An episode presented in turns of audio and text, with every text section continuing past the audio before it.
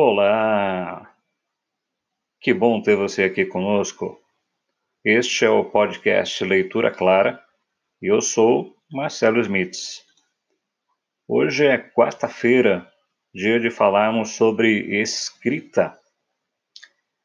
E é um dia muito interessante, do qual eu gosto muito, porque eu penso que a gente tem a possibilidade de convencer você, demonstrar para você que provavelmente tem aquela história incrível na cabeça, na qual você já pensou por várias vezes e tem a ideia de que isso daria um bom livro, essa história daria um bom livro, mas nunca levou a história adiante ou a proposta de escrever o livro.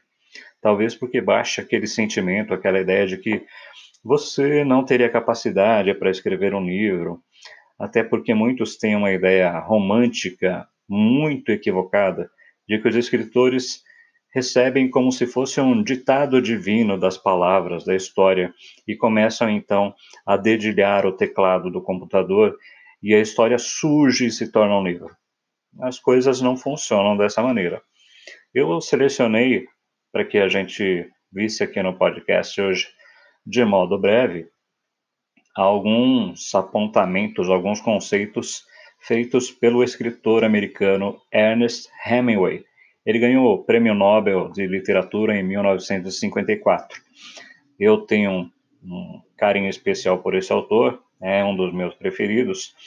Desde a adolescência, o livro dele, O Velho e o Mar, me marcou muito. É, na adolescência, foi um dos primeiros livros que me cativaram mas ele tem outros sucessos como Adeus às Armas e Por Quem os Sinos Dobram. Então, esse grande escritor americano tem alguns conceitos que são úteis para a gente pensar quando se trata de escrever um romance, escrever um livro, escrever uma obra. A primeira coisa que a gente deve ter em mente, é, ou o primeiro conselho que o Hemingway nos dá, é nunca escreva muito de uma só vez é, ainda paira aquela ideia de que você vai chegar diante do computador e vai escrever aos montes, né? A história vai brotar da sua cabeça como se fosse é, uma fonte inesgotável. Mas o conselho do Hemingway, um escritor experiente, consagrado, é de que ele aprendeu a escrever é, pausadamente, aos poucos, nunca muito de uma só vez. Ele diz o seguinte: nunca esgote a si mesmo, deixe algo para o dia seguinte o principal é saber quando parar.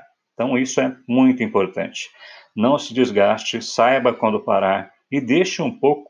O ideal é parar quando você está com, com, aquelas ideias que podem te dar um algo a mais.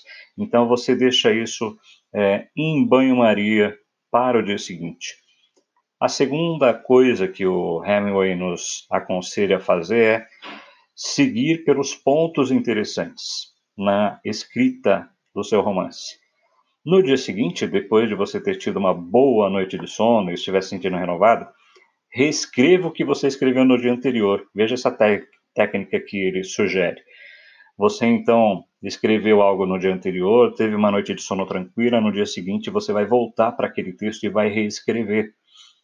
É, e quando você chegar num, num, ponto interessante e saber o que vai acontecer depois, isso estiver na sua mente, você segue em frente para no próximo ponto interessante.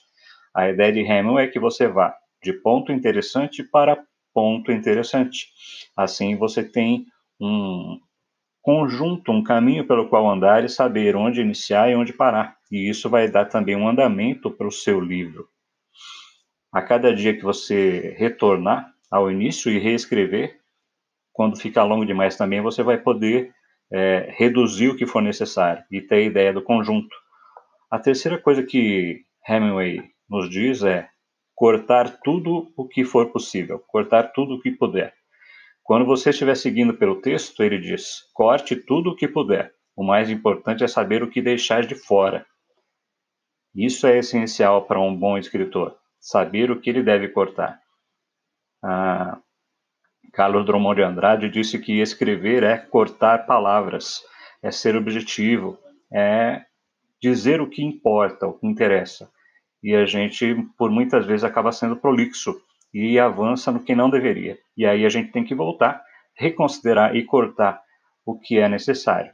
E o quarto ponto para nós vermos hoje, o quarto conselho do Ernest Hemingway é reescreva o quanto for necessário. Ele diz: não se sinta desencorajado por haver um monte de trabalho mecânico a ser feito ao escrever. Ah, sim, e não dá para fugir disso. E aí ele diz: eu reescrevi o livro Adeus às Armas pelo menos 50 vezes. Você precisa trabalhar nisso. É... Um escritor, então, não vai lá para frente do seu computador e no passado como fazer o Hemingway diante da sua máquina de escrever e as coisas brotam da sua mente e ele simplesmente escreve e está tudo arrumadinho e bonitinho lá para se tornar um livro. Ele tem que voltar ao texto, ele tem que reescrever. É algo trabalhoso, é algo que exige dedicação, mas que traz uma recompensa imensa.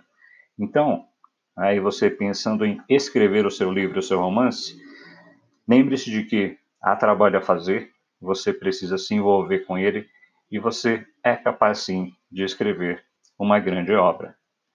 O episódio de hoje fica por aqui e a gente se vê mais uma vez aqui no podcast Leitura Clara na próxima sexta-feira. Lembre-se de nos acompanhar, porque temos conteúdo também lá no Instagram e lá no Facebook. Nos vemos. Até lá!